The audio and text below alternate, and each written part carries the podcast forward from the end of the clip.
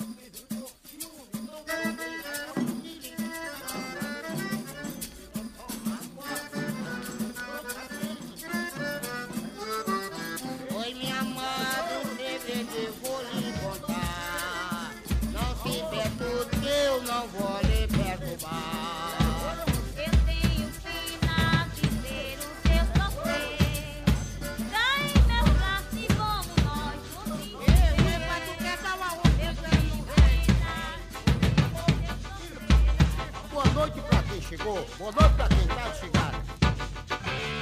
Fala galera, bom dia, boa tarde, boa noite. Um grande salve aí para você que está curtindo mais um episódio do Direito Criativo. Um grande abraço. Um bom dia para você que está no metrô indo para o trabalho. Uma boa tarde para você que está caminhando, voltando da escola. E uma boa noite para você que está no trânsito, voltando para casa após um dia estressante de trabalho. Grande abraço para vocês todos. É um grande prazer estar aqui iniciando mais um podcast do Direito Criativo.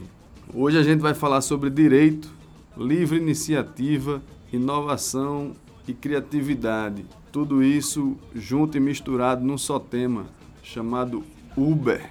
Esse aplicativo polêmico, esse serviço disruptivo que transporta pessoas e transtorna pessoas ao mesmo tempo. Vamos nessa!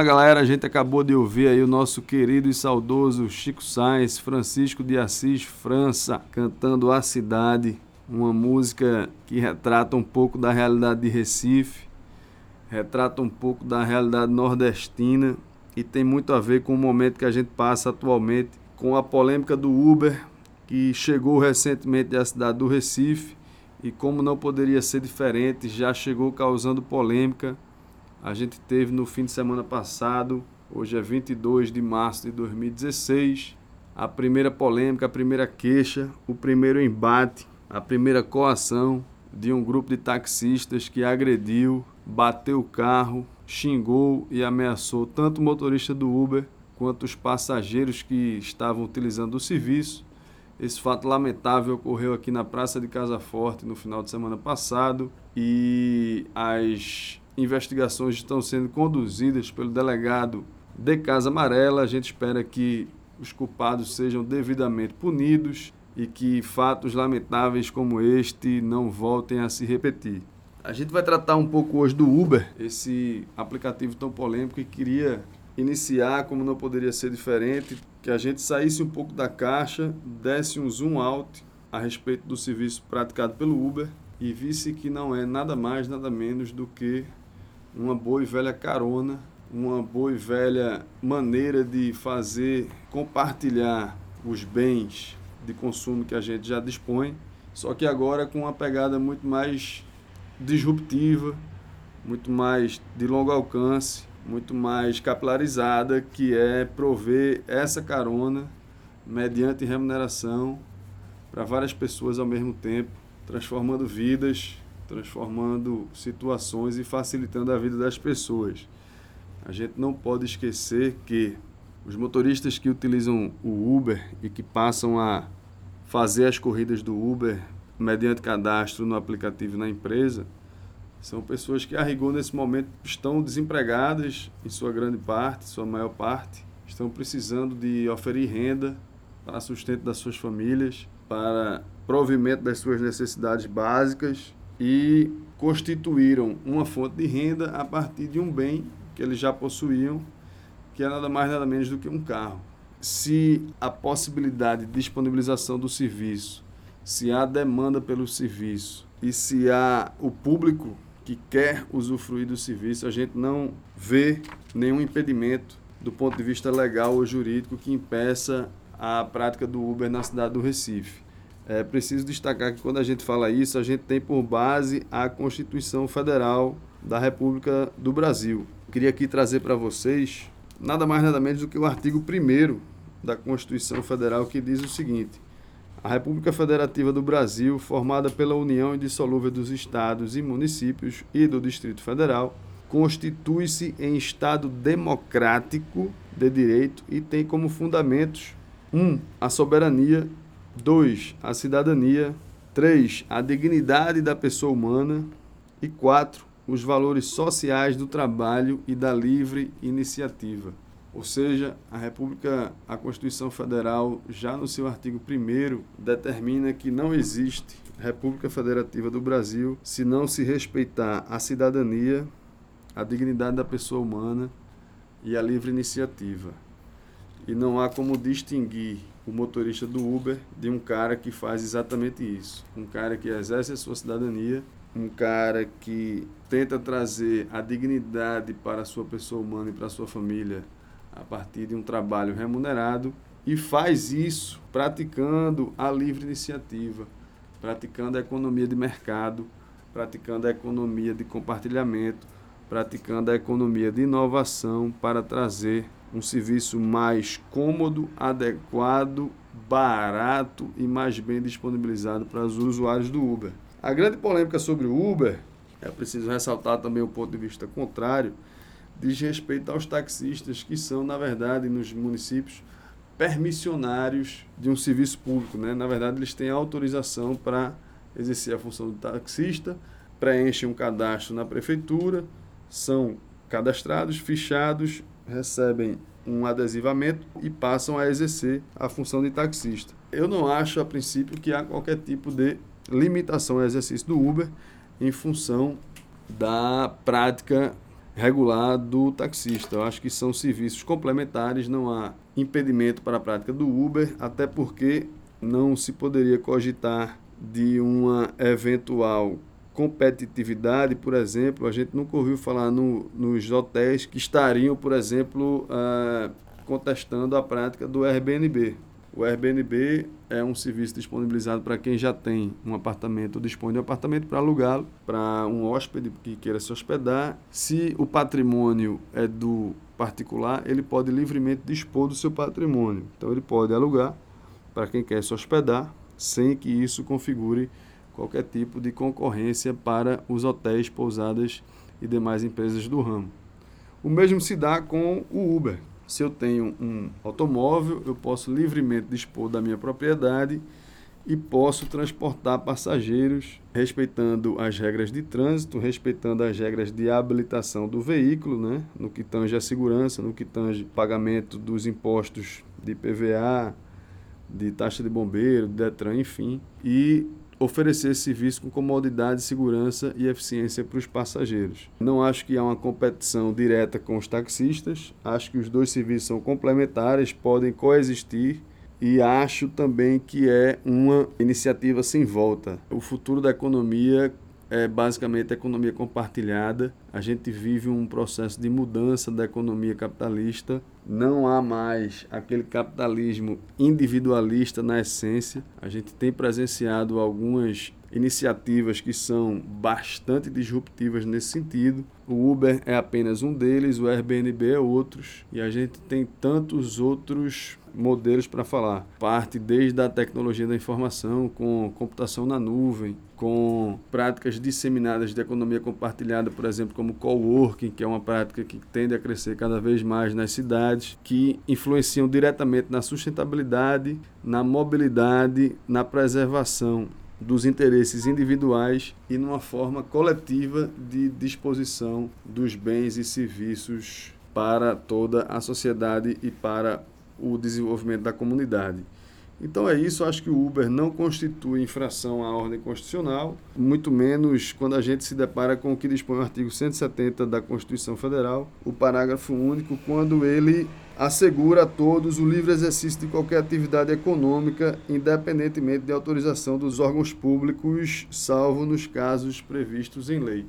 Eu tenho por mim também tenho também minhas dúvidas quanto à eventual constitucionalidade das legislações municipais que tentam impedir o Uber. Eu acho que isso é dispor sobre direito civil e só quem pode legislar sobre direito civil, como a gente sabe, está disposto na Constituição, é a União Federal. É tanto que o Código de Trânsito Brasileiro é uma lei federal e apenas a União Federal poderia legislar para impedir a prática do Uber. É, além disso, eu tenho tido alguns relatos próximos de amigos quanto à excelência do serviço do Uber. Eu mesmo utilizei bastante Uber nas últimas vezes que fui a São Paulo, não tenho nada a reclamar. E também não deixei de usar os táxis. É só uma questão de comunidade ou de oportunidade, conveniência e até mesmo de rapidez.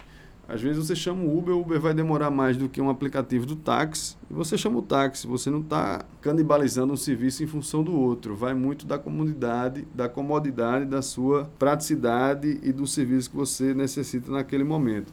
Acho que não vou esgotar a discussão de Uber aqui nesse podcast. Isso vai dar muito pano para manga. Ainda a gente vai discutir bastante esse assunto no futuro, mas também não poderia deixar de registrar a nossa opinião a respeito. Queria saber a opinião de vocês. Compartilhem o podcast, comentem, mandem e-mail para o podcast do Direito Criativo, contem as experiências de vocês, se vocês foram ou já são usuários do Uber, sobretudo em Recife, nas cidades do Nordeste. Nos relatem a experiência de vocês, me diga o que é que você sentiu e, sobretudo, se você foi vítima de alguma violência, de alguma coação, de alguma ameaça enquanto usuário de Uber, não deixe de fazer a denúncia, procure as autoridades competentes, as delegacias, faça a queixa, não deixe de registrar e mande também para a gente aqui que a gente faz a queixa, a gente dá um encaminhamento para quem se sentiu ameaçado, violentado ou coagido quando utilizava o Uber na qualidade de passageiro ou de motorista. É isso, tamo junto, vamos todo mundo junto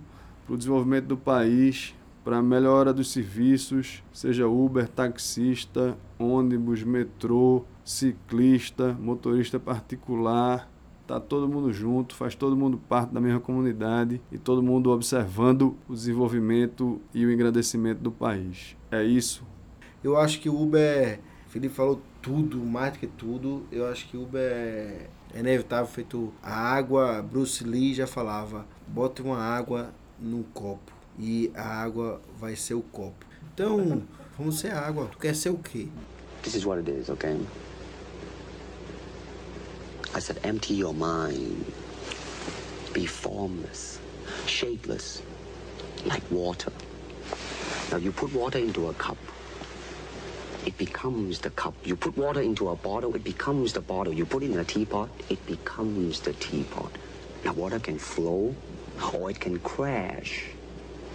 Be water, my friend. Só para retomar aqui o assunto depois da, da posição de Gustavo Veiga e fazendo o link com o podcast recente que a gente gravou, veja o perigo que a gente expõe o país e a sociedade quando a gente passa a tolerar e admitir a prática de ilícitos por parte dos governantes. Então, se o presidente da República, o ministro de Estado ou a presidente da República está acima da lei e da Constituição, o que a gente poderia exigir do taxista? Né? O taxista se sente no direito também de burlar a lei, de ameaçar, de danificar o patrimônio particular, porque se o ex-presidente da República convoca peões para dar porrada nos coxinha, feito ele falou, para garantir o mandato da presidente, então, o taxista daqui de Casa Amarela se sente também no direito de agredir, de, de dar porrada claro. e de, de queimar o, o, motorista do Uber para garantir o mandato dele de taxista lá e a praça dele, para que ele não perca um real do seu mês né, de trabalho em função da concorrência que haveria aí no Uber.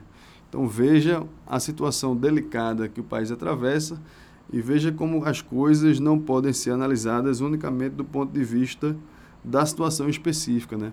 A gente tem que olhar para a situação, olhar para a árvore e sempre que a gente olhar para a árvore, fazer análise mais macro e saber enxergar a floresta que está além da árvore. Não podemos tolerar atos ilegais de quem quer que seja.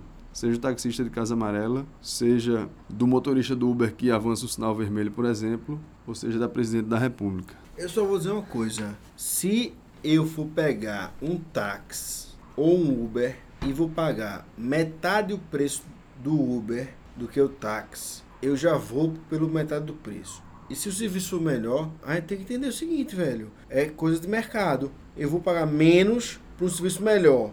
E eu sou livre para escolher. Isso é um estado de, como o Felipe falou, livre concorrência, velho. Eu vou pegar o melhor para mim, eu vou escolher. E eu tenho direito, como cidadão, de escolher o que é melhor para mim. Se é Uber, se é táxi, se é carona, se é- eu tenho o direito, eu tenho o direito de escolher. Não é o táxi que manda onde eu vou escolher, não. Eu escolho onde eu quero ir, para onde eu vou. Então não tem, se a gente tá falando de democracia, não tem como isso tá certo. O Uber veio para mim para melhorar o mercado, que a gente só tinha unicamente o táxi. E agora a gente tem táxi e Uber. Quem a gente vai escolher? Eu vou escolher o que for melhor para mim como consumidor. Então a gente tem dois concorrentes. Imagine um mercado que tem mil concorrentes. McDonald's, Burger King, não sei quem, quantos concorrentes tem. Imagina um mercado de ketchup, de mostarda. O cara escolhe o que for melhor para ele. O cliente tem essa escolha. A gente tem essa escolha. E se a gente tem essa escolha, vale pro Uber também, pro táxi. Eu prefiro o Uber, porque o Uber tem um melhor serviço. O táxi, se quiser ter um melhor serviço, poxa, de repente eu vou escolher o táxi. Mas por que eu vou escolher um táxi se eu tenho um melhor serviço no Uber e um preço menor? Porque isso é coisa do mercado. Não tem como a gente discutir isso. Boa, Veiga. Muito bom o que você está falando. Acho que a livre opção do consumidor é fundamental. Queria fazer o link aqui com um dos grandes aprendizados que eu tive da advocacia privada e que ainda exerce a advocacia privada, que é o seguinte: eu sempre disse e sempre aprendi com os grandes advogados com quem trabalhei que o melhor cliente é o cliente mais exigente possível. O cliente chato, o cliente exigente, é o cliente que lhe força a ir à frente, a ser mais perfeccionista, a prestar o melhor serviço. Porque se o cliente for complacente com o serviço medianamente prestado, você vai inevitavelmente prestar o serviço que não é o seu melhor. E o Uber, por assim dizer, não deixa de ser isso. O Uber impõe aos taxistas a, o melhoramento, a, o aprimoramento dos serviços. E isso é fundamental para a evolução da sociedade e para a evolução do capitalismo. Você só se mantém se prestar um bom serviço. Essa é a regra do mercado, essa é a lei da livre iniciativa. Não há como ser diferente. E outra coisa também que eu queria deixar muito claro aqui é que essa batalha em glória contra o Uber, ela hoje em dia, em março de 2016, ela pode parecer um pouco ainda razoável, um pouco ainda válida. Mas no futuro a gente vai olhar para o passado e vai dizer: poxa, a gente estava combatendo o Uber, veja como a gente era anacrônico, veja como a gente era ultrapassado. Porque na verdade, na verdade, o Uber constitui uma das fases de experimento para que os carros deixem de ser dirigidos. Os carros do futuro vão ser autodirigidos, eles vão ser independentes. Você vai ter um aplicativo no carro, né? Um, uma inteligência artificial que vai levar o carro para onde quer que você esteja. E o carro, por ser exatamente autodirigível e autocompartilhado, ele vai ser parte da economia colaborativa, porque não há razão de eu me deslocar daqui de casa para o meu escritório chegar no escritório e o carro passar 4, 5, 6 horas parado na garagem esperando que eu saia do escritório e vá para outro lugar. A racionalidade, o bom aproveitamento do produto impõe que o carro me deixou no escritório, ele parta para pegar outro passageiro e deixar em outra localidade. Então vejam que o Uber não é nada mais do que nada menos do que um passo para a construção desses carros autodirigíveis e desses carros que vão modificar realmente a economia da indústria automobilística e que vão imprimir um conceito muito maior de carros compartilhados. Eu tenho dito aqui ultimamente, sobretudo na minha família, que eu acho que meu filho não vai dirigir. Meu filho hoje ele tem 4 anos, ele vai ter habilitação para dirigir daqui a 14 anos, né? E eu tenho dito que eu acho que ele não vai dirigir, porque na idade que ele tiver de tirar a habilitação e começar a dirigir, a maior demanda já vai ser por carros autodirigíveis, compartilhados, que não vai haver a necessidade dele dirigir. A gente está falando em 2016, com mais 14 a gente chega em 2030. Vamos ver, ouvir esse episódio do podcast do Direito Criativo em 2030 e vamos ver se eu acertei ou errei no prognóstico. Deixa eu, eu acho que em um- 2030 talvez os carros sejam muito mais fáceis, muito mais práticos e o Uber constitua um dos primeiros passos nesse sentido, em que a gente não vai mais dirigir, a gente vai poupar tempo, poupar energia. A máquina faz isso com muito mais eficiência que nós e nós vamos nos transportar a partir de carros autodirigíveis e que vão ser muito mais compartilhados do que o carro particular na concepção capitalista individualista de hoje em dia. Fala, Veiga. Eu queria complementar isso aí. Eu queria compartilhar o seguinte: o Felipe falou da economia compartilhada e da economia colaborativa. São duas economias que é o futuro da nossa sociedade. É compartilhada e colaborativa. Compartilhada no sentido de do Uber, né?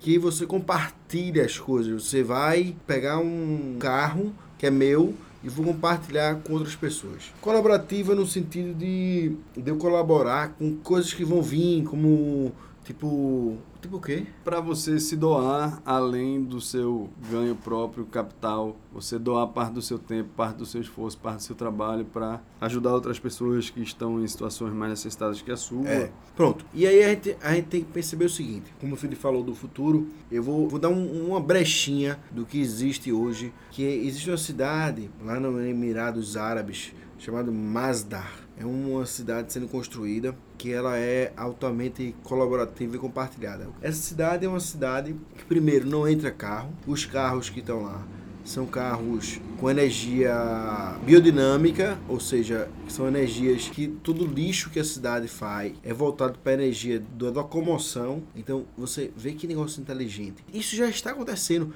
São coisas que estão acontecendo no mundo hoje que é ridículo a gente discutir sobre o Uber. É ridículo. Já, já está acontecendo coisas no mundo que é ridículo a gente falar sobre o Uber. A gente precisa entender que as coisas vão mudar e exponencialmente. Isso, isso é claro.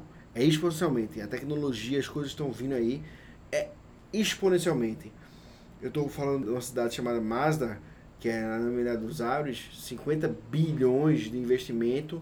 Uma cidade que é autônoma, ninguém tem posse de nada, ninguém tem, não é dono de nada. Você não é dono do seu apartamento, você não é dono do seu carro, você, não é dono- você chega na cidade, não entra carro, não entra nada, você entra- chega, faz uso, mas a gente precisa entender que o, o, o mundo está mudando. A gente precisa mudar igual. A gente precisa entender o, onde o mundo está chegando e como a gente vai fazer isso. Uma das coisas mais fortes que eu acho, que é uma das coisas mais importantes, é como a gente vai estar na mente da gente emocionalmente, como a gente vai estar preparado para o futuro. Valeu? Muito bom, muito bom, Veiga. É, acho que Veiga tocou num ponto essencial para a gente perceber como a gente está defasado e como a gente está ultrapassado do ponto de vista tecnológico e, e de inovação.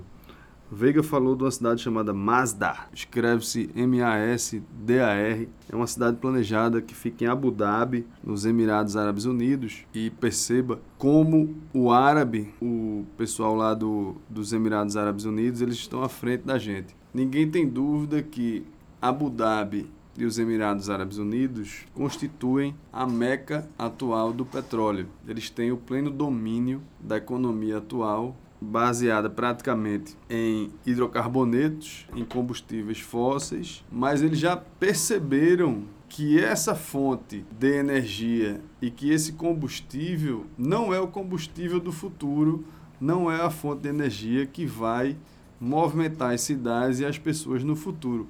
Então eles já partiram na frente e pensaram o seguinte: vamos criar uma cidade em que o petróleo não seja a principal fonte de combustível. Vejam a disrupção disso e vejam a antevisão disso. Uma cidade que está sendo construída na meca do petróleo, no centro político e geográfico do petróleo no Oriente Médio, mas que está desenvolvendo uma economia e uma cultura e uma cidade não baseada no petróleo. Percebam como a gente está atrás e a gente está vendo aqui cenas de presidentes e ministros desrespeitando a Constituição e de taxistas se achando no direito de violar as leis e agredir as pessoas porque se utilizam de um serviço novo, inovador e disruptivo. É isso, valeu. Abraço, Chico Sainz. Acabar aqui o, direito, o podcast do Direito Criativo, registrar a grande presença aqui do Gustavo Veiga nesse, e também a nobilíssima presença aqui de Maddox na técnica, no áudio, na edição e na finalização do podcast. Valeu, abraço. Valeu, Chico Sainz. Um grande abraço aí pra você. Você que fez aniversário recentemente, tanto de morte quanto de idade. Um grande abraço aqui do pessoal do Criativo. Valeu. Valeu, Malungo.